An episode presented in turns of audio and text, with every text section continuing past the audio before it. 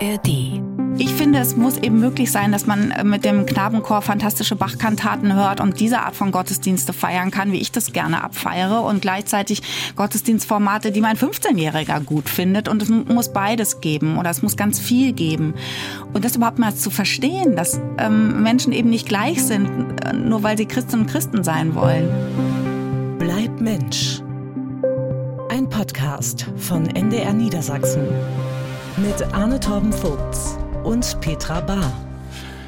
Ja, sehr, sehr, sehr herzlich willkommen zur zweiten Folge unseres noch recht neuen NDR-Podcasts Bleib Mensch. Natürlich auch jederzeit zu hören in der ARD-Audiothek. Schön, dass Sie dabei sind. Schön, dass du auch wieder dabei bist. Hallo, Petra. Hallo, ist schon fast eine Tradition.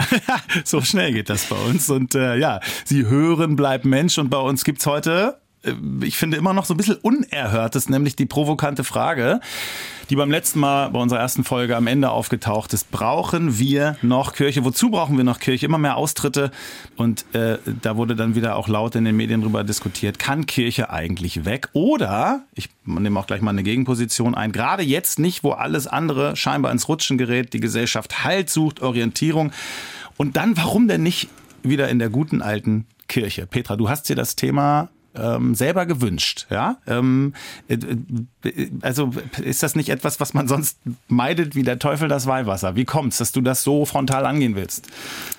Also ich habe es gewählt, weil ich wusste, es kommt sowieso irgendwann. Und ich finde, das ist ein Thema, ähm, auf das ich natürlich oft angesprochen werde, das sehr oberflächlich ähm, behandelt wird, oft ehrlich gesagt.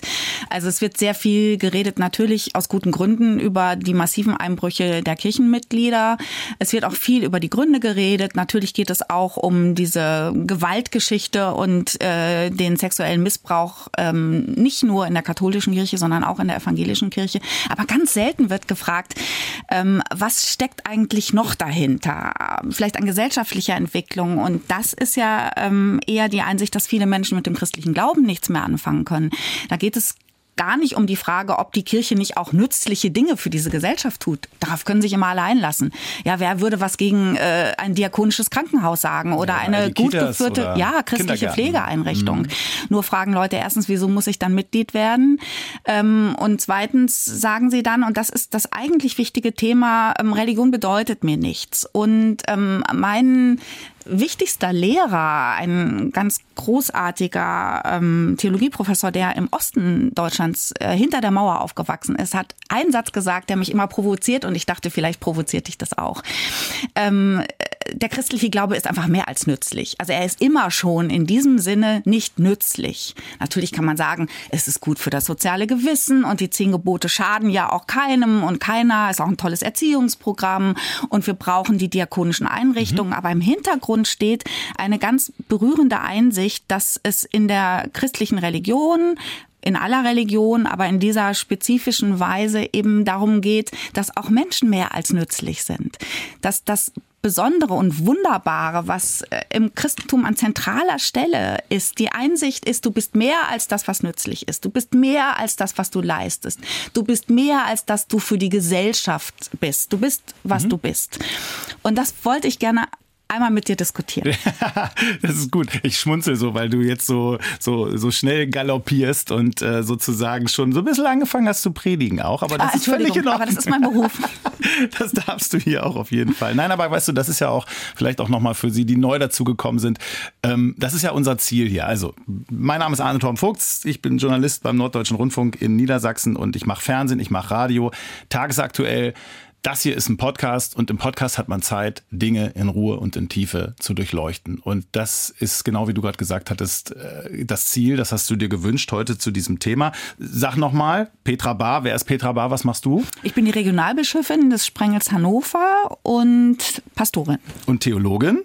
Und, wie wir in der ersten Folge gehört haben, Mitglied, Mitglied des Deutschen Ethikrats. Mhm. Also ich bin auch Ethikerin und begleite aus theologischer und philosophischer Perspektive auch brennende ethische Konflikte und Herausforderungen. So, und heute ist es sozusagen also ein bisschen so eine Nabelschau. Und wer, wenn nicht du, hast äh, ja dazu eine, eine fundierte Meinung, die du gerade ja auch schon ganz kurz skizziert hast. Aber rollen wir das mal auf und nehmen uns wirklich dafür mal Zeit, denn ähm, ich habe einen Artikel zugespielt bekommen von unserem Radiopastor Oliver Vorwald, äh, fand ich sehr interessant, vom Religionssoziologen Detlef Pollack, der forscht zum religiösen Wandel in West- und äh, Osteuropa.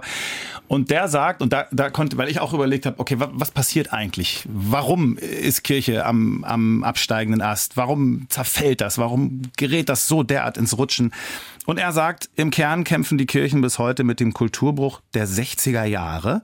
Damals ging es los mit dem Wohlstand und der Konsumkultur, was dazu führte, dass die Menschen ihren Fokus auf Selbstverwirklichung und Erlebnismöglichkeiten ausgerichtet haben. Und das beißt sich mit der jahrtausendealten Tradition der Kirche. Du nickst. Detlef Pollack ist ein, wie ich finde, wahnsinnig interessanter Religionssoziologe, weil er immer noch mal die Dinge gegen den Strich bürstet und ein bisschen tiefer bohrt. Mhm. Und in der Tat leuchtet das sehr ein, was er beschreibt. Ähm, und es gibt aber noch so eine geistige Haltung dahinter, die heißt nämlich, ähm, ich bin meines eigenen Glückes Schmied und ich habe auch die Möglichkeit dazu. Ich habe eine deutlich bessere Ausbildung. Ich muss nicht mehr auf dem Hof meiner Eltern arbeiten. Ich muss nicht den Beruf meines Vaters ergreifen. Ich kann für mich selber frei entscheiden, wie mein Leben funktioniert. Und, und das macht auch nicht mehr sagen lassen, was so ich glauben soll. Ich muss nicht mal sagen, was ich glauben soll. Und mhm. es hat auch keine Folgen mehr für mich, wenn ich sage, ich glaube das alles nicht mehr. Wenn man in den 50er so. Jahren in Niedersachsen auf irgendeinem lutherisch geprägten Dorf groß geworden ist und hat gesagt, ich will da nicht mehr hin in die Kirche und mein Kind soll auch nicht konfirmiert werden, hatte das einfach Folgen. Hm. Und das ist jetzt ganz anders. Ähm, es ist mittlerweile eher schon schick zu sagen, ähm, zu diesem Verein will ich gar nicht mehr gehören. Und junge Leute, die sagen, ich bin gerne Mitglied in meiner Kirche, müssen sich rechtfertigen. Und das hat in den 60er Jahren angefangen in Deutschland. Allerdings muss man sagen, im Vergleich zu anderen europäischen Ländern war in Deutschland die Kirchenzugehörigkeit immer noch sehr, sehr groß. Es waren immer noch sehr viele Leute in den beiden Kirchen engagiert. Und was dieser Detlef Pollack eben auch sagt, und das finde ich super interessant, dass äh, natürlich unsere Gesellschaft, obwohl Menschen dann nicht mehr Mitglied in der Kirche sind und sagen, ich kann damit auch gar nichts mehr anfangen oder ich finde die ganz schlimm, wir in vielerlei Hinsicht ja eine christlich geprägte Gesellschaft bleiben. Mhm. Und es fängt schon so bei so Oberflächlichkeiten an, dass ähm, bei uns ähm, wir einen Festzyklus haben, der durch das Kirchenjahr geprägt ist. Dass wir ähm, eine Sieben-Tage-Woche haben, wo der Sonntag was Besonderes ist. Übrigens auch für Leute, die überhaupt nicht in den Gottesdienst gehen würden. Ja. Äh, Gewerkschaften haben auch sehr dafür gekämpft. Diese Idee, dass man ähm, diesen Ruhetag hat, das ist etwa, wenn man in den USA lebt oder schon in Frankreich ganz anders. Was übrigens fand ich auch spannend dazu führt, dass viele Leute sagen, äh, also ich bin zwar nicht mehr in der Kirche, aber irgendwie fände ich schon schön, wenn es die weiter gäbe, weil, weil ich glaube, weil das gespürt wird, dass es eben doch einen großen Rahmen immer noch äh, ähm, bietet für unser alltägliches Leben auch und für die Kultur ähm, auf im, im ja, im Abendland. Also nicht, nicht wegzudenken sozusagen, aber eben sind nicht mehr viele Leute quasi äh, im Club. Ähm, du hast gerade gesagt, weil auch irgendwie dieser Druck nicht mehr da ist, die Konsequenzen sind nicht mehr so doll zu spüren. Heißt das, dass eigentlich mittlerweile Kirche äh, viel mehr noch als früher überzeugen muss? gewinnen muss, einen Funken zünden muss oder sollte. Absolut, und das wie? muss sie. Mhm. Und gleichzeitig ist es so, dass diejenigen, die Mitglieder sind, dann das auch aus Überzeugung tun. Man kann es ja auch positiv formulieren. Also Menschen äh, sind da nicht mehr so reingeboren und machen das irgendwie, ja, diese gequälten Konfirmanden, die sagen, eigentlich will ich ganz woanders sein, das ist vorbei. Auch junge Leute entscheiden sich bewusst dafür, das zu machen oder nicht zu machen. Das ist auch ein Ausdruck von Freiheit. Also nicht nur Befreiung von der Kirche, sondern auch Befreiung dazugehören zu wollen. Und zwar aus eigenen Gründen. Und diese Gründe müssen auch gar nicht immer so ganz offensichtliche sein. Denn natürlich ist ähm, etwa eine Gemeinde vor Ort ähm, so stark und strahlkräftig, wie die Leute sich die sich da engagieren. Und wenn es eine tolle Pastorin gibt oder eine tolle Jugendgruppe oder großartige Kirchenmusik, ja, dann in der Schule der Lehrer oder Lehrer, Lehrerin, genau, die man genau, immer in Erinnerung behält. Genau. also so ich glaube hat. nicht, dass ein Mensch in der Kirche bleibt, weil er irgendwo in den Medien mal irgendwas gesehen hat, was gut oder schlecht war, sondern es braucht diese persönliche Beziehung vor Ort, es braucht Erfahrungen, die man machen kann und ähm, es braucht auch die Einsicht, und das ist mir als Theologin auch so wichtig, dass ich in der Kirche nicht nur die versammle, die zweifelsfrei hochgläubig durch ihr Leben gehen, sondern auch die, die angefochten sind, die große Fragen haben, die Zweifel haben, denn das gehört zu dieser Tradition eben mit dazu. Also die, äh, die Idee, dass es den Glauben ohne Zweifel gar nicht gibt, ist einer der Gründe, weswegen ich Theologie studiert habe, weil mhm. mich immer interessiert hat, wie gehen die eigentlich mit dem Zweifel um? weniger hat mich interessiert, wie geht man mit dem Glauben um. Ja. Äh, denn dafür gab es genug Vorbilder. Ich finde, das ist im Vorfeld zu dieser Folge, äh, habe ich mit, mit jeder möglichen Person irgendwie so ein bisschen darüber gesprochen. Was mir aufgefallen ist, ist, dass wirklich niemanden das kalt lässt, die Frage, ob Kirche noch und wozu Kirche noch. Und es ist immer emotional, entweder in der Ablehnung, so ich bin damit durch und brauche ich nicht, oder aber auch im, im Mitgefühl, äh, im Mitleiden, dass man sagt, ich finde das total schade, dass das irgendwie gerade so erodiert. Ähm, und ich habe zum Beispiel auch, das fand ich sehr interessant, ähm, mit meiner Tante äh, gesprochen. Neulich war Familienfest und die ist einfach sehr gläubig schon immer gewesen, schon als Kind. Und bei ihr war das keine bewusste Entscheidung, sondern immer da. Und ich habe sie dann so gefragt, was, was was bringt dir das so? Was, was, was hast du davon? Und die sagte dann ganz schnell und ganz klar, mir geht's damit besser. Hm. Also, egal was kommt, ich fühle mich gehalten, da ist jemand. Und bevor ich das gleich noch vertiefe, ist das bei dir auch so? Ja, das ist so. Okay. Und in der Tat ist es auch so, dass ich nicht sagen kann, ähm, das war der Moment, wo ich Christin geworden bin, weil ich aus einer christlich geprägten Familie komme und gesehen habe ähm, an meinen Eltern in sehr unterschiedlicher Weise an meiner Großmutter, die eine sehr beeindruckende Frau war, die wirklich schlimmste Krisen in ihrem Leben bewältigt hat, aber aus einem Zutrauen heraus in dieser Beziehung, die sie mit Gott hatte, die auch gar nicht permanent zum Thema gemacht wurde. Das wurde nicht gepredigt, ähm, sondern sie hat es einfach vorgelebt. Und ähm, es gab so ähm, Schwellenmomente, die man als Kind gesehen hat, das Tischgebet zum Beispiel. Also diese drei Minuten oder vielleicht auch nur 30 Sekunden, wo einem nochmal als Kind klar wird, ähm, dass ich hier jetzt so viel zu essen habe, ist keine Selbstverständlichkeit. Und es gibt diesen Moment der Dankbarkeit, der als Kind einfach so mitläuft. Und vielleicht ist das wirksamer manchmal, als dass es irgendwie die super Show gibt mit einem total coolen Event. Ähm, dieses alltäglich gelebte, plausible, mir geht's damit besser. Mhm. Ich fühle mich angenommener, ähm, vielleicht geht es einem damit auch gar nicht objektiv besser. Ja? Menschen, die in der Kirche engagiert sind, werden schwer krank, Kinder sterben, Ehen gehen auseinander. Ähm, und trotzdem ist der Glaube eben dieser Boden, auf dem ich stehe, wenn alles anfängt zu wanken. Und dann würde man ja eigentlich denken, gerade in auffüllenden Zeiten, ne, weil wo, wo gerade die Leute den Eindruck haben, dieser Boden geht irgendwie verloren. Also eigentlich ist, denkt man doch, ey, da ist doch eigentlich eine große Chance dass irgendwie ähm, wieder, ja, dass die Kirche wieder in die Vorhand kommt oder so. Ähm, gleichzeitig habe ich aber auch bei der Antwort meiner Tante irgendwie so gedacht, okay, wenn, wenn, wenn das die klare Aussage ist sozusagen, ich übersetze das mal in, dass, dass der reale Mehrwert von Glauben ist, es geht mir jetzt hier im Diesseits besser, da, ich hatte trotzdem den Gedanken, das ist ja irgendwie auch doch wie so, wie so ein, wie so ein, wie so ein, wie so eine Pille, wie so ein, wie, wie so ein, wie so eine, wie so ein Pflaster oder so, oder doch eben Opium fürs Volk, wie so ein Seditativum.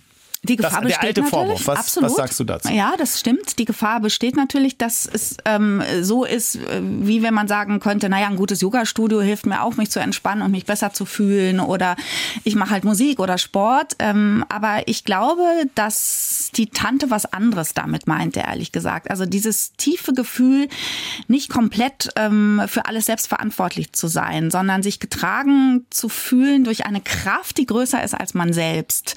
Also etwas, was man man nicht aktiv betreibt, damit es einem besser geht, es auch nicht in dem Sinne besser geht, als man dann automatisch gesünder ist, erfolgreicher. Das alles überhaupt nicht, sondern das ist eine ähm, innere Ruhe, ein inneres Vertrauen, das übrigens auch Zerreißproben ausgestellt ähm, ausgesetzt ist, das mir jedenfalls ähm, in diesem Sinne auch nochmal einen anderen Horizont für mein Leben gibt und übrigens auch für andere. Mhm. Also diese Idee, dieser geheimnisvolle Figur Jesus aus Nazareth, der auf diese verrückte Idee kommt zu sagen, das Maß meiner Liebe messe ich an meiner Fähigkeit, wie ich andere lieben kann. Ja, ja mega. Ja, das ist mega. Und das, das ist, ist, wirklich mega. Ja, und revolutionär und unfassbar irre Idee. immer noch so. Und ja. diese Erfahrung, die Menschen ja dann auch, also die alle Menschen, glaube ich, machen, wenn sie lieben, äh, dass man plötzlich wirklich aus tiefster Seele eher am Glück des Gegenübers oder des Kindes oder der Geliebten ähm, interessiert ist als am eigenen mhm. Wohlergehen. Und diese Grundessentials, die sind äh, in den Kirchengebäuden so gut aufgehoben, glaube ich, dass Menschen merken, dass sie auch was verlieren, obwohl sie da niemals reingehen würden würden. Ich habe länger im Osten Deutschlands gearbeitet und gelebt und habe viele Freundinnen und Freunde, die da auch Pastoren und Pastorinnen sind und beschreiben, dass Menschen ihre Kirchen aufgebaut haben nach der friedlichen Revolution, obwohl sie keine Kirchenmitglieder sind, auch niemals da reingehen würden, nicht wissen, wie sie beten sollten oder warum. Und trotzdem wollten sie, dass diese Kirche mitten im Ort steht. Vielleicht schicken sie ihre alte Tante noch zum Beten da rein, weil sie sehen, da wird stellvertretend etwas praktiziert, was man selber gar nicht mehr glauben kann. Und mhm. in dem Sinne ist die Kirche natürlich auch nützlich, aber sie ist eben nicht so nützlich wie der Edeka-Markt um die Ecke. Mhm. Ähm Jesus, wirklich, bin ich auch großer Fan. Die Geschichte gefällt Das wäre doch schon mal was. Aber ich glaube eben zu dem nochmal mit diesem, ähm, ähm, wer war das? Äh, Bonhoeffer, äh, tiefer als in deine Hand kann ich ja. nicht fallen. Und ähm, äh, überhaupt dieses, du hast gerade gesagt, etwas abgeben. Ne? Ähm, ich glaube, das, das widerspricht so gerade dem aktuellen Trend, Individualisierung, was eigentlich so da draußen in der Welt gerade los ist. Weil ich habe eher den Eindruck, wenn ich auch mit vielen Leuten gerade rede und wir haben also unter jedem Dach ein Ach, hat meine Oma immer gesagt. Ja. Ich liebe diesen ja, Spruch. Jeder hat sein Thema. Und die Leute gehen gerade ja eher auf die Couch. Auch wirklich immer häufiger und suchen sich da Hilfe. Ich habe den Eindruck, weil die jetzt gerade nicht unbedingt abgeben wollen und einer fremden Macht vertrauen, sondern weil die zu sich finden wollen. So ein bisschen statt Gottfindung Selbstfindung. Schicksal in die eigene Hände irgendwie nehmen, mir selbst helfen, mich kennenlernen, mich entwickeln. Ich finde, das beißt sich etwas. Oder ist das nicht so? Du das bist Theologin. Ich ja nicht. Da würde ich ja widersprechen. Ich würde ja sagen, also auch in der Diagnose, dass ich den Eindruck habe, Menschen wollen vor allem eins, gesehen und geliebt werden äh, möglicherweise sich auch selbst lieben lernen, denn das ist ja vielleicht die ja. schwierigste Übung, äh, auch angesichts dieses Perfektionismus, der von allen erwartet wird, dass man sein eigenes Spiegelbild lieben lernt, ist ja, ja schon eine Herausforderung. Aber das genau, ich will mich selbst lieben. Ich will, ich ja, ja also ich fände es auch toll, wenn Gott mich liebt, aber ich erstmal naja, aber die Erfahrung der Selbstliebe wächst ja, wenn ich mir nichts beweisen muss, sondern wenn ich so wie ich bin angenommen bin, gut bin, gewertschätzt bin, umarmt werde. Das sind ja diese Momente, diese Glücksmomente, wo ich denke, wow, so völlig ungewaschen, wie ich hier gerade rauskomme und äh, mein Lieblingsmensch nimmt mich einfach in den Arm und sagt, Mensch, ich liebe dich so. Man denkt sich, wofür eigentlich? Diesen Moment meine ich.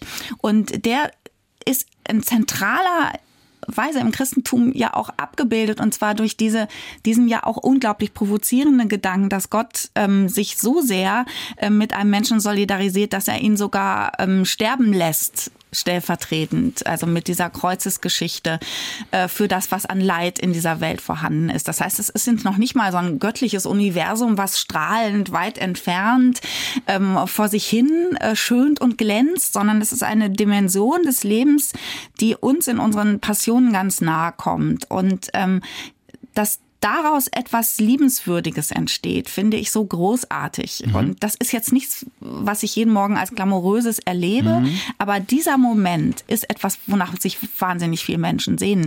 Ich würde den, uns in den Kirchen eher zuschreiben, dass es uns offensichtlich nicht gelingt, diese Geschichte so zu vermitteln, dass Menschen sich so aufgenommen fühlen in dieser ja. Weise, dass ich sagen kann, ich bin geliebt, fröhlich, frei. Da kommen wir nämlich hin, weil ich habe gerade auch gedacht, am Anfang war ich bei dir und habe das gerade auch wirklich wirklich gespürt. Und dann, als das kam mit dem Kreuz und so weiter, habe ich wirklich so, oh, ja. Ja, weil es so düster wird dann. Ja, nicht nur, weil es düster wird, sondern weil es dann nochmal wieder so über Bande kommt. So, weil quasi Gott hat äh, sozusagen seinen Sohn geopfert und so. Und ähm, äh, aber da kommen wir noch hin. Weil ich, ich habe gerade wirklich auch mhm. gemerkt, so am Anfang war ich dabei. Das hat mich, der, der erste Punkt hat mich überzeugt, aber dann so hinten, dass ich so dachte, ah, denn wir gucken nochmal ganz kurz auf die Zahlen. Nochmal Detlef Pollack, der geht davon aus, dass sich dieses, dieser Erdrutsch noch weiter beschleunigen wird. Ne? Also auch so mm, mit den Austritten, der begründet das damit, dass, dass lange ungefähr 60 Prozent der Protestanten gesagt haben, die Mitgliedschaft in der Kirche sei selbstverständlich. Inzwischen sind es nur noch 30 Prozent. So, du bist jetzt quasi im im System drinne, du kennst das alles schon seit Jahren. Äh, sorgt das eigentlich für blanke Panik? Ist, äh, also ich kann mir das eigentlich gar nicht anders vorstellen, als dass ich mir wirklich, dass ich die Hosen gestrichen voll hätte. Es sorgt manchmal für Panik, manchmal für Depression, mhm. weil sich natürlich auch viele Pastoren und Pastorinnen fragen, was mache ich falsch? Und Detlef Pollack würde ihnen ja oft sagen, nee, du machst gar nichts falsch. Das sind gesellschaftliche Trends, gegen du die eigentlich, gegen die du kaum anstehen kannst. Und ähm, ich merke, dass mich ähm, manchmal so etwas packt wie Ungeduld, weil ich denke, wir haben diese wahnsinnig tolle Botschaft. Wieso klingt sie oft so verknöchert, manchmal auch lahmarschig, auch wie aus der Zeit gefallen? Das war ja auch gerade dein Verdacht bei diesem Kreuz. Also man hat immer so mittelalterliche Altarbilder im Kopf ähm, und denkt sich dann, äh, ja, das mag ja im 17. Jahrhundert nett gewesen sein, aber was hat das mit mir zu tun? Und ähm, deswegen ist es so eine ähm, komplexe Gefühlslage, ehrlich gesagt, für viele, die sich auch in der Kirche engagieren, die da gerne hingehen. Ähm, und ähm, deswegen ist es so ein doppeltes Gefühl. Also das eine ist, das tut richtig weh, in einer Organisation zu arbeiten, die immer kleiner wird. Auf der anderen Seite, aufgrund äh, dieses getragen werden können und dieser Tatsache, dass es ja am Schluss nicht um die äußere Organisation geht, es geht nicht um Rechtsformen, es geht nicht um die Art, wie das jetzt in Deutschland mit dem Verfassungsrecht geregelt ist, sondern am Schluss geht es um die Frage, wie kann diese Botschaft, dass Gott ähm, sich Menschen zugewendet hat und immer noch zuwendet, so deutlich werden, dass Leute sagen, Mensch, das gibt mir Halt, mhm. das lässt mich mich selbst lieben mhm. und es lässt mir auch Möglichkeiten, das mit anderen zu tun. Und ähm. dann werde ich ehrgeizig, dann frage ich mich, wie sprechen wir eigentlich? Was für Musik hört man bei uns eigentlich? Wieso sehen die Räume so aus, wie sie aussehen? Und dann ist es eher so, dass man so ein leicht unternehmerischer Geist wach wird gegen die eigene Depression. So würde ich es beschreiben. Genau. Und deshalb, also gibt es dann irgendwie Arbeitskreise, in denen Modernisten gegen Traditionalisten äh, sich die, also auch da wieder Streit und, und also das ist, ich stelle mir das halt schwierig vor, diesen Prozess, ähm, die Kirche irgendwie oder die Botschaft wieder äh, mehr sexy zu machen oder muss ja gar nicht sexy ist das falsche Wort, aber ähm, das, was du gerade gesagt hast, das wieder wieder nach vorne zu kehren, weil die Botschaft an sich ist ja cool. Ähm, Gibt es Arbeitskreise? Wird was versucht? Oder sagst du, oh, das ist ein schwieriger Prozess, weil jede Institution, ich bin ja auch in einer Medien öffentlich-rechtlich, auch ein Riesenladen. Ich weiß ja, wie schwierig Dinge sind, Prozesse. Ist, ist, seid ihr in solchen Prozessen und die sind unheimlich schwierig? Also seit ich in der evangelischen Kirche bin, bin ich in solchen Prozessen. Und das ist auch gut, dass es die gibt, wo man um Formen ringt oder überlegt, was machen wir jetzt anders. Aber im letzten kommt es darauf nicht an. Ähm, es gibt Zukunftsprozesse und dann gibt es Leute mit wahnsinnig guten Ideen und dann gibt es andere, die sagen, das ist uns aber zu innovativ oder zu altmodisch. Am Schluss geht es darum, dass Menschen ähm, in Gemeinden oder wo auch immer sie agieren, in den sozialen Netzwerken, ähm, an ihren Arbeitsplätzen glaubhaft machen, warum sie Christinnen und Christen sind. Und das tun sie jeweils sehr unterschiedlich. Und ähm, diese Unterschiedlichkeit zuzulassen, ist etwas, was auch die evangelische Kirche genauso wenig gut konnte wie diese konsensual strukturierte Gesellschaft. Man wollte irgendwie so, dass für alle Richtige haben. Und jetzt mhm. merkt man, dass es an ganz vielen Orten gar nicht gibt. Und selbst ähm, die ähm, Menschen, die sich schon lange in der Kirche engagieren, so um die 80 sind, haben ganz unterschiedliche Vorstellungen, was für sie ähm, eine coole Kirche wäre. Ich finde, es muss eben möglich sein, dass man äh, mit dem Knabenchor fantastische Bachkantaten hört und diese Art von Gottesdienste feiern kann, wie ich das gerne abfeiere und gleichzeitig Gottesdienstformate, die mein 15-Jähriger gut findet und es muss beides geben oder es muss ganz viel geben. Und ich glaube, dass auch die evangelische Kirche sich in ihren ganzen Formen einfach sehr immer weiter pluralisiert. Es werden immer verschiedenere Sachen. Es ist total anders, ob man irgendwo ähm, hinter Nienburg in einem Dorf ähm, eine Gemeinde gestaltet oder in einem Stadtviertel mitten in Hannover. Mhm. Und das überhaupt mal zu verstehen, dass ähm, Menschen eben nicht gleich sind, äh, nur weil sie Christinnen und Christen sein wollen ist ein wichtiger Schritt. Und für mich ist das Wichtigste, dass man sich nicht so viel mit sich selbst befasst. Das ist, glaube ich, die Situation im öffentlich-rechtlichen Rundfunk auch, wenn ich das mal mhm. sagen darf. Diese ganzen Arbeitskreise geschenkt muss man machen. Aber am Schluss ist das Entscheidende, wie die Botschaft kommuniziert wird und ob Menschen das merken und ob man da hingeht, wo Leute sind, die einen vielleicht brauchen mhm. und die man schon längst verloren hat und auf die Idee zu kommen, zu sagen, ich gehe da jetzt mal hin. Ja, okay, gefällt mir, weil so. in der Tat, also man hat so diese Nabelschau gerade und guckt häufig und wir sehr selbstkritisch gerade alles, was wir machen, hinterfragen wir, wird auch hinterfragt, auch zum Teil zu Recht. Okay, das stimmt. Ähm, die, Kern, die Kernaufgabe ist ja trotzdem, da rauszugehen und ähm, äh, zu kommunizieren, also in unserem Fall, zu sagen, was ist sozusagen. Und das ist ja wahrscheinlich dann ähnlich. Ähm, aber ich stelle es mir halt in beiden Fällen, bei uns auch, so schwierig vor, weil die Anforderungen, die das, was die Leute sich vorstellen, halt so unterschiedlich ist. Es gab neulich ja, wir haben das groß gemacht, wir haben so eine NDR-Community, ja. NDR fragt. Das ist auch übrigens mal der Hinweis an Sie, ähm, vielleicht melden Sie sich da mal an. Also NDR fragt, einfach mal suchen. Das bedeutet, dass die sich, Sie sich dort innerhalb von Sekunden anmelden können, um jederzeit zu ähm, gesellschaftlich relevanten Themen ähm, an einer Umfrage teilzunehmen, damit wir ein Meinungsbild uns machen können von dem, was die Leute da draußen denken und wünschen. Und das haben wir gemacht zum Thema Kirche. Wohin soll Kirche? Was soll Kirche? Und ich, ich sag mal nur so als Beispiel, ähm, Kirchenmitglieder, die dort mitgemacht haben, was die sich von ihrer Kirche wünschen, das ist so unterschiedlich. Die einen wollen mehr für jüngere Menschen, die anderen mehr Angebote für ältere Menschen, für Bedürftige. Die einen wollen mehr Offenheit für gleichgeschlechtliche Partnerschaften. Die anderen wollen mehr ähm, stärkere Konzentration auf den traditionellen Kern. Also da, ja. da ist viel Widersprüchliches dabei und deshalb stelle ich mir das auch einfach wirklich nicht so leicht vor. Und wenn du gerade gesagt hast, dass wir eine ähnliche Aufgabe haben und ein ähnliches Ziel, nämlich mit der Botschaft rauszugehen und das in Energie quasi ummünzen wollen, mhm. um nach vorne zu gehen, anstatt irgendwie intern mit Prozessen immer sich nur zu zerfleischen.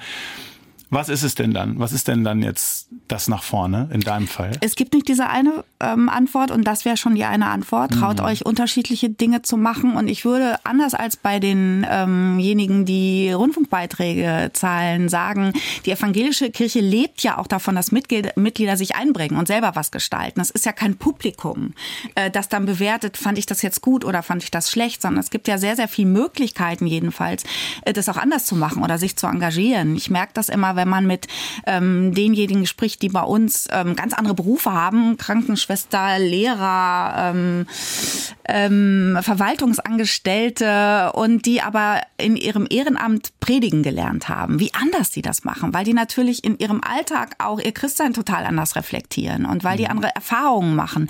Und das ist toll, dass die ja. das machen. Ähm, das ist was ganz anderes, als wenn Pastoren und Pastorinnen das machen. Ähm, aber das ist wichtig. Das andere, was eine große Rolle spielt, spielt, ähm, ist das, was wir Seelsorge nennen. Also, dass Menschen eben doch auch Orte suchen, wo sie einfach mal Dinge loswerden können. Ich glaube sogar, dass leere Kirchen, wenn sie offen sind, ein tolles Versprechen sind. Und wenn man Leute fragt, fragt man da ja nicht an der Eingangstür, bist du jetzt Mitglied oder nicht, äh, sondern brauchst du was. Und das sind so Ruheorte. Das sind so eigentlich ganz fremde, sperrige Orte. Und ich weiß, dass auch Teenager das toll finden, da einfach mal fünf Minuten zu sitzen. Mhm. Und das zuzulassen und das zu fördern, ähm, das ist mir wichtig. Ja. Jetzt wollten wir heute mal darüber reden, wie wir es hinkriegen oder wie man das hinkriegen kann, dass die da nicht nur fünf Minuten sitzen, sondern dass Kirche weiter noch ein wichtiger Bestandteil in der Gesellschaft ist. Ähm, Austritte muss ich nicht nochmal sagen, so ging das ja eingangs los hier bei uns in der Folge. Und du hast in der letzten Folge, in der ersten, wo wir uns kennengelernt haben, da hast du gesagt, dass du gerne mit Menschen darüber redest, warum sie austreten ja. und dass das immer so selten passiert. Und das machen wir jetzt mal, weil ich mich wirklich jetzt auch mal oute äh, und ich wirklich das erste Mal das auch sage, dass ich nicht mehr in der Kirche bin und eigentlich ist mir das auch etwas unangenehm, weil ich bin getauft, ich bin konfirmiert, ich habe sogar noch in der Kirche geheiratet, sogar noch das erste Kind getauft. Aber so schön das war, die Feiern, irgendwie fühlte es sich immer falscher an. So, also Beispiel, ich habe das gemerkt zum Beispiel am Glaubensbekenntnis. Am Ende habe ich das gar nicht mehr mitgesprochen, weil ich wirklich nicht daran glauben kann, dieses, er sitzt zur Rechten Gottes, von dort wird er kommen, zu richten und so weiter. Ich habe sogar schon überlegt, okay, ist nur symbolisch gemeint. Äh, damit ist was anderes gemeint, aber ich habe dann nicht die Antwort gefunden, was damit gemeint ist so. Und ich gebe dir recht, also ich finde Kirchen toll. Ich bin im Urlaub, gehe ich in jede Kirche. Ich gehe da rein, weil ich diese Situation, ich mag das. Ähm, und, und auch die all die sozialen Einrichtungen, Kitas, Kindergärten und was die alles machen, das ist mir alles bewusst. Ne? Aber ich kann mit dem, und deshalb komme ich da drauf, und darüber wollen wir, glaube ich, heute auch mal reden, ich kann mit dem Kern nichts mehr leider anfangen, mit den Gottesdiensten. Das ist so wie, wie quasi in Jahrtausenden zu Stein erstarrt.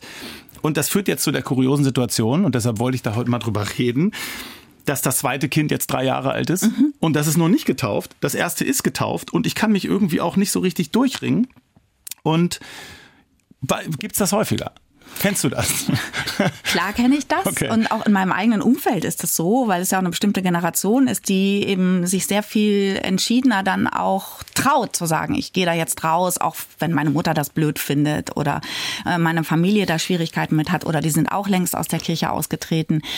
Ähm, die Frage ist nur, ob die Gottesdienste, so wie du sie erlebt hast, wirklich der Kern sind. Also sie sind eine wichtige Ausdrucksgestalt deswegen, weil da andere zusammenkommen, mit denen man diesen Glauben teilt.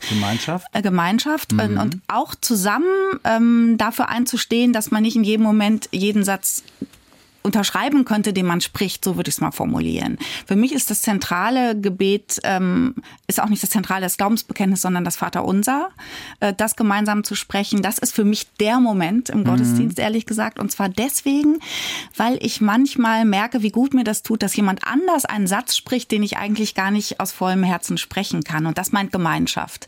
Also andere tragen meinen Glauben mit, den ich gar nicht habe im Moment. Mhm. Das ist ja so die Idee auch von einer christlichen Gemeinschaft ähm, mhm. Nicht, ich muss frömmer sein als die anderen, äh, sondern umgekehrt, ich kann mich fallen lassen in einem Raum von Menschen, die möglicherweise gerade dichter dran sind oder die das Gebet auch noch für mich sprechen. Was das Glaubensbekenntnis angeht oder auch diese ganzen äußeren Formen, wann man steht und sitzt und diese seltsamen Lieder aus dem 17. Jahrhundert, gehe ich voll mit. Es gibt Menschen, denen das sehr, sehr viel bedeutet und andere, die damit gar nichts mehr anfangen können. Also braucht es auch andere Formen, ähm, in denen diese zentrale Idee, dass Gott sich dem Menschen zuwendet, auch in anderer Weise, mit anderer Musik, in anderen Räumen gefeiert werden kann. Ohne, und das ist, glaube ich, die große Herausforderung, dass daraus wieder die nächste Bubble entsteht von Leuten, die alle die gleiche Musik hören, sich äh, auf eine seltsame Weise cool finden und in 20 Jahren sagen deren Kinder, boah, ist das altmodisch bei euch. Deswegen ähm, äh, würde ich eben sagen, es gibt auch dieses Maß an Fremdheit an mhm. Religion, auch für die, die sich darin sehr wohlfühlen. Und die Taufe ist aber ein tolles Stichwort. Also du bist getauft, das sagt ja, unabhängig davon, was du machst, gibt es dieses Angebot und diese Zuwendung Gottes und du kannst dann selber entscheiden, ich will damit aber nichts zu tun haben. Und in dieser Freiheit ähm, damit umzugehen, führt dazu, dass ich immer sage, schade, dass du nicht mehr kommst. Aber die Mitgliedschaft ist ähm, erstmal nur ein äußeres Kennzeichen und sagt noch nichts über diese innere Haltung, die du ja auch beschreibst, wenn du sagst, du betrittst einen ja. leeren Kirchraum. Ja. Also diese Grammatik, dieses Dogmatische, diese, ähm, wie das Christentum halt, wie man so reden muss. Ich, ich, ich glaube, es ist, fällt mir jetzt gerade spontan irgendwie ein, ich, ich glaube, es ist halt so, es wurde so von außen so, also man so gesellschaftlich konventionenmäßig, man macht Taufe, man macht Konfirmation, man ist da so reingerutscht, aber es ist leider bei mir in meinem Fall ähm, nie so, ich habe, glaube ich, ganz am Anfang dieser Folge gesagt, den Funken in jemanden ja. setzen. Ich ja. habe diesen Funken, also der Konfirmationsunterricht war auch, hat auch, weiß ich nicht, ich finde es auch einfach eine schwierige Phase in der Zeit, sich dann noch mit sowas zu befassen. Und so, dass dieser Funke nie so richtig äh, reingeflogen ist, glaube ich. Und dass ich, je älter ich wurde, es mehr von außen betrachtet und dachte, hey, stehst du da eigentlich dahinter? Hinter auch diesen Ritualen? Also, und dann fühlte sich das irgendwie falsch an. Und dann dachte ich, es ist vielleicht richtiger und aufrechter, das dann nicht mehr zu tun, als da zu stehen ähm, und das irgendwie mitzumachen, obwohl es nicht nicht ähm, zündet sozusagen. Und das führt zum Beispiel dazu, dass ich äh, in, in, an Weihnachten mittlerweile dann lieber weil es ist schon so, ich merke, okay, irgendwo will ich hin. Aber wie gesagt, es fühlt sich ja nicht so gut an und ich bin auch nicht mehr im Club sozusagen. Und dann gehe ich lieber in den, in den Wald und das ist überhaupt so bei mir irgendwie wie so ein Ersatz geworden, überhaupt Natur. Und dazu, ich bringe auch immer ein Zitat mit, äh, habe ich ein wirklich passendes Zitat gefunden von Emanuel Wertheimer, deutsch-österreichischer Philosoph. Wenn die Kirche abtrünnig macht, führt die Natur zu Gott zurück. Und das ist gerade der Punkt, an dem ich bin, der sehr spannend ist, weil es doch zurückführt zu diesem, ne, ich habe ja am Anfang mhm. gesagt, so dieses Halten und mhm. so, äh, dass da doch etwas, ich bin schon spirituell und ich habe schon Bock, dass da mehr ist als das, was wir sehen. Und ich will das auch und ich glaube auch sogar dran, ja. Aber es ist wie so ein Umweg, zurückzukommen zu so einem, zu einer Religiosität. Aber ich kann immer noch mit dem Club nichts anfangen. Wie, wie, wie und ich glaube, es geht vielen so. Ja, also wie kriegt man das hin? ich weiß nicht, wie man es hinkriegt, aber es gibt einen, ich komme aus einer Tradition, in der diese Idee, äh, Gott in der Natur zu suchen, ganz plausibel ist. Ähm, dieser Theologe ähm, hat ein ganzes Buch darüber geschrieben, wieso er, der dann in Berlin, dieser großen, stinkigen Stadt äh, um ähm, 1804 oder so, seine Sachen schrieb, äh, wie er dann raus aus den, der Natur ging und in diesem, dieser Mischung aus sich klein fühlen und vor der Großartigkeit des Himmels oder des Meeres oder der Berge zu stehen, äh, wieder den Eindruck hatte, ähm, das ist diese Unendlichkeit, äh, von der ich mich prägen lasse. So. Mhm. Und deswegen würde ich noch nicht mal sagen, ähm, dieser Club, ich glaube, die Kirche ist kein Club, mhm. äh, in dem Sinne, ähm, dass man da gemeinsam ein Anliegen verfolgt äh, oder vielleicht sogar im anderen Sinne des Clubs, wo man gerne hingeht und um zu tanzen, ähm, sondern die Mitgliedschaft ist Ausdruck, äh, dass man Teil einer Gemeinschaft sein will, aber diese Gemeinschaft müsste eigentlich diese Art von Suche genauso zulassen. Für mich ist Teil der Kirche zu sein, und das war auch in großen Strecken meines Lebens so, eher Teil einer Such Bewegung zu sein. Also diese Idee vom wandernden Gottesvolk meint ja nur, die sind die ganze Zeit unterwegs und zwischendurch ist Gott einfach verschwunden. Und dadurch, dass wir diese festen, großartigen Gebäude haben und auch so eine bestimmte geprägte Sprache ist dieser Gedanke vielleicht verloren gegangen. Mhm. Das ist so was ganz Stationäres geworden ja. Äh, und man hat dahin zu gehen. Und eigentlich ist ja diese ursprüngliche biblische Idee, ähm, dass es ein Unterwegssein ist. Und Martin Luther hat ähm, einen irren ähm, Satz mal gesagt. Der hat äh, genau das formuliert. Also es geht nicht um das Ankommen, sondern um das Suchen. Es geht nicht um das Frommsein, sondern um das Frommwerden. Und diese Dynamik fehlt dann oft. Und ich glaube, die fehlt auch oft in unseren Gemeinden und es wird Menschen wie dir dann auch schwer gemacht, weil man immer sagt, bist du dabei oder nicht, also in oder out. In Wahrheit sind ja aber auch diese Kirchenräume so gestaltet, dass es so, das sind eben Räume, in denen man sich bewegt und man kann in der letzten Reihe sitzen und zugucken und man kann nach vorne gehen oder lassen ähm, auch im übertragenen Sinne, weißt du? Und mhm, wenn ja. der Funke noch nicht umgesprungen ist, äh, also vielleicht entwickelt sich jetzt da ja was draus. Ja, mit dem, also der Gedanke der, mit, diesem, mit diesem Suchen und dass es noch nicht so fertig ist, ja. das finde ich in der Tat gut, weil ich ja, ja, merke schon, dass ich auch was suche. So, ich bin ja, 42 Jahre alt und äh, die, die, diese Perspektive ist jetzt schon irgendwie so da. Das jetzt in die das ist ja sicherlich auch deine Aufgabe mit, das sozusagen in die äh, Kirchen zu bringen. Ähm, ist das eigentlich wie schwierig ist das, dass ähm, die Kirche sich modernisiert? Das, also ich komme zum Beispiel drauf, eine andere ähm, sehr eine Freundin, die auch grundsätzlich sehr religiös ist, die hat irgendwie ähm, zum Beispiel auch, die hat ganz lange gesucht nach christlicher Meditation oder so, Atemübungen, so alles, was man irgendwie, du hast vorhin Yoga gesagt, ne? Oder was weiß ich, Buddhismus und dann, was ja. die Leute alles ausprobieren. Ja. Das gibt's doch, auch, kann man doch auch damit kombinieren. So, die hat ganz ewig gebraucht, die hat am Ende irgendwas gefunden. Christliche Meditation. Ja, es gab das. Und das war sozusagen ihr Entree, um das wieder zu spüren und da reinzukommen. Wie schwierig ist das, sowas, solche Angebote zu machen? Oder mache ich es mir auch gerade in der Tat leicht und hau so ein bisschen von draußen drauf, weil ich lange nicht mehr da war und eigentlich gar nicht weiß, was schon alles mittlerweile geht. Wieder. Es ist ein gutes Recht drauf zu hauen und ich würde trotzdem sagen, in der Tat lohnt es sich dann auch noch mal ein bisschen näher ranzukommen, zu gucken, was gibt's denn in Wirklichkeit längst. Mhm. Äh, denn natürlich gibt es Orte, gerade in Niedersachsen mit diesen tollen Klöstern, wo es christliche Meditationsangebote gibt, wo man da Wochenenden verbringen kann oder auch sehr viel länger Zeit verbringen kann, wo man sich eine Auszeit nehmen kann. Die einen wollen diese spirituellen Räume. Es gibt Kirchen, in denen überhaupt nichts passiert, außer nur Musik und man kann auf dem Boden sitzen, was übrigens Kinder lieben. Also stille Kirchen. Es gibt gigantisch tolle Kirchenmusik, aber nicht nur Bach, sondern auch Techno oder Jazz oder selber machen. Ähm, nur das ist alles die Oberfläche. Das sind, wenn man so will, die Angebote, wo man guckt, passt mir das oder passt mir das nicht. Am Schluss ist doch die Auseinandersetzung mit dieser eigenen Suchbewegung. Ähm, worauf kommt es mir an im Leben? Was gibt mir Halt? Worauf laufe ich zu? Ähm, etwas, was ähm, da gut nach wie vor gut aufgehoben ist und nicht nur im Gottesdienst. Der Gottesdienst spielt eine große Rolle, aber es gibt so viel andere Formen. Bei uns im offenen Pfarrhaus sitzen dann einfach mal zwölf Leute am Tisch, äh, die sich noch nie begegnet sind und reden über ein Thema.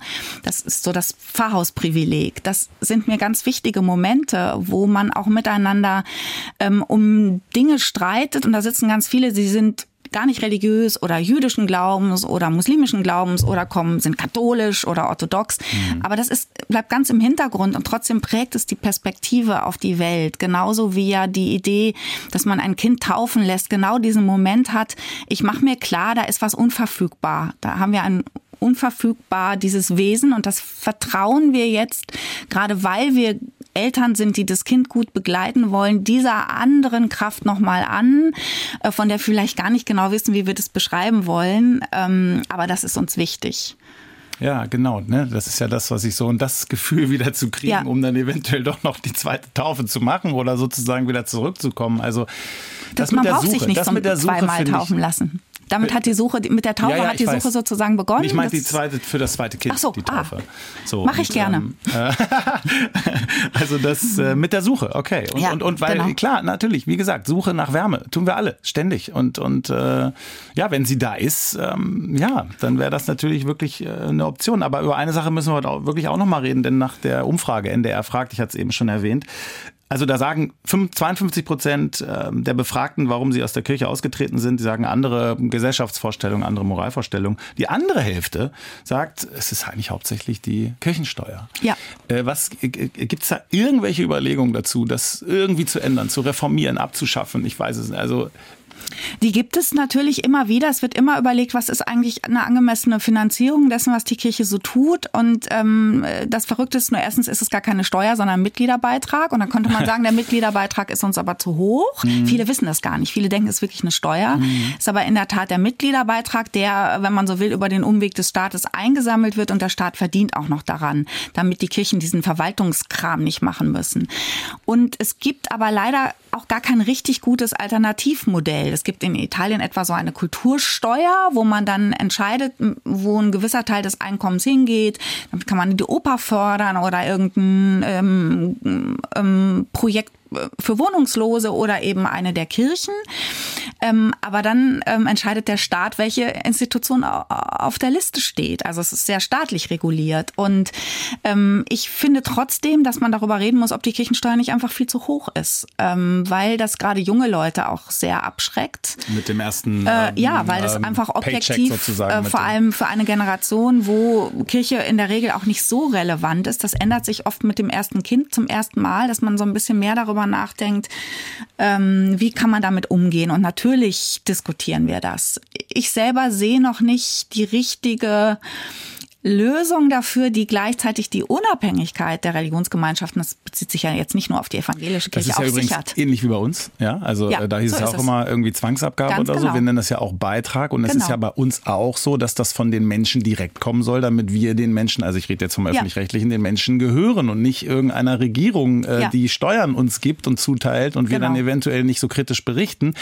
Eigentlich dasselbe selbe Prinzip, genau. also dieselbe Idee banal. dahinter. Das ist es nicht ist banal. Das mag ich jetzt äh, leben wir in einer Gesellschaft, in der man das vielleicht normal fände, wenn der Staat das reguliert. Ich finde das problematisch, ähm, weil diese Selbstständigkeit der Religionsgemeinschaften äh, ja auch nochmal wichtig werden kann. Und das ist ja auch die Lehre aus der Geschichte, zu sagen, ähm, das gilt ja auch für den öffentlich-rechtlichen Rundfunk, diese Selbstständigkeit muss eigentlich eher gefördert werden, aber das Rechtfertigungsbedürfnis steigt natürlich auch. Genau und wie bei uns. So ist es eben auch. Und das mhm. finde ich auch vollkommen in Ordnung. Ich wünsche mir nur manchmal, ähm, dass Leute, wenn sie eine Idee haben, wie die Dinge anders werden sollen, sich an diesem Andersmachen auch beteiligen. Ja. Ja, ja, klar, das genau so. das meinte ich gerade mit dem schlechten Gefühl, dass man immer ja? von draußen irgendwie so metzt, motzt und meckert und irgendwie, keine Ahnung, gar nicht. Aber hinter diesem Motzen und Meckern steckt durchaus auch ein Leiden und eine Sehnsucht. Und das äh, darf man nicht kleinreden. Ich rede ja durchaus, auch wenn es selten passiert, dann sehr intensiv, teilweise auch schriftlich mit Menschen, die aus der Kirche ausgetreten sind, übrigens allen Alters und Frauen wie Männern. Ähm, und manchmal gibt's tiefe persönliche Kränkungen. Manchmal ist es aber auch so, dass ein Pastor einmal irgendwas falsch gemacht hat. Und ähm, das finde ich, ähm, ehrlich gesagt, wenn, weil es ja um den eigenen Glauben und das eigene Suchen geht, dann auch manchmal ein bisschen kleinlich, wobei das oft vielleicht auch nur der äußere Anlass ist. Ähm, und es ist in der Tat so, wie du das von deiner Freundin beschreibst, dass Menschen vielleicht auch gar nicht wissen, äh, was es noch für kirchliche Ecken und Winkel und Räume gibt, die super gut zu ihnen passen würden. Mhm. Also ich finde die größte Herausforderung im Moment eigentlich eher Kinder und Jugendliche gut zu begleiten, weil das die wichtigste Erfahrung ist, wo so ein Funke überspringt oder nicht. Und ähm, das ist was, was mir, je älter ich werde, desto wichtiger wird. Lass uns mal mit dem zentralen Gedanken auch ein bisschen enden, weil die Zeit ist schon wieder gerast. Wir sind leider am Ende, aber ähm, ich hatte ein Zitat dabei und hattest du eigentlich noch was mitgebracht? Ja, ich habe was mitgebracht. Ähm, zu ja. diesem Thema, ob Kirche ja oder nein? Ja, ich habe einen ähm, mitgebracht und auf den ersten Blick passt er vielleicht nicht, aber ich finde, er passt wunderbar und er kommt aus einem alten Buch eines Propheten Jesaja und er sagt, machet eure Zelte weit. Mhm. Macht eure Zelte weit. Wenn man gerade vom Campingurlaub kommt, weiß man, ähm, wenn es zu eng wird im Zelt und zu muffig, ähm, sehnt man sich nach dem eins Größeren. Und diese Idee, dass man auch innerlich sein Zelt weit macht und die Idee, dass Gott auch über lieber, lieber in Zelten als in Kathedralen wohnt, das gefällt mir einfach sehr gut, weil man Zelte abbaut und woanders wieder aufbaut. Die sind mobil. Und diese riesengroßen Festzelte sind eben auch so, dass wahnsinnig viele Leute da reinpassen. Und so stelle ich mir meine Kirche vor. Dann enden wir mit diesem Gedanken. Und äh, ja, hat wieder total Spaß gemacht, sich äh, mit dir äh, zu ringen gemeinsam. Und äh, ich hoffe, wir haben noch sehr viel Zeit. Und das Thema kommt bestimmt immer mal wieder hoch, nachdem ich mich ja heute auch mal geoutet habe. Hat total Spaß gemacht. Petra, ganz herzlichen Dank. Und auch äh, an Sie herzlichen Dank fürs Zuhören. Die Folge gibt es natürlich auch in der ARD Audiothek. Bleib Mensch. Und der Hinweis, wenn Ihnen das gefallen hat, was wir heute hier getan haben, dann vielleicht äh, ist auch in Ihrem Geschmack sozusagen der Podcast Sicher, unsicher, Leben mit Krisen. Den gibt's auch in der ARD Audiothek. Da lautet eine Folge Glauben verlieren, Glauben finden, Sinnsuche in Krisenzeit. Fast könnte, hätte man so unseren heutigen auch so überschreiben können. Gibt's auch in der ARD Audiothek. Und wenn Sie uns kontaktieren wollen, das können Sie jederzeit einfach eine Mail schreiben an bleibmensch.ndr.de. Ganz herzlichen Dank ähm, fürs Zuhören. Bis zur nächsten Folge von Bleib Mensch. Danke, Petra. Und willst du auch noch was sagen? Danke dir, ähm, auch für deine Offenheit und für diese Lust, gemeinsam Dinge zu entwickeln, auch wenn die Positionen vielleicht andere sind. Damit machen wir weiter in Folge 3 ja. von Bleib Mensch. Bis bis dahin. Bleib Mensch. Ein Podcast von NDR Niedersachsen. In Zusammenarbeit mit der Evangelischen Kirche im NDR und der Hans-Lilje-Stiftung.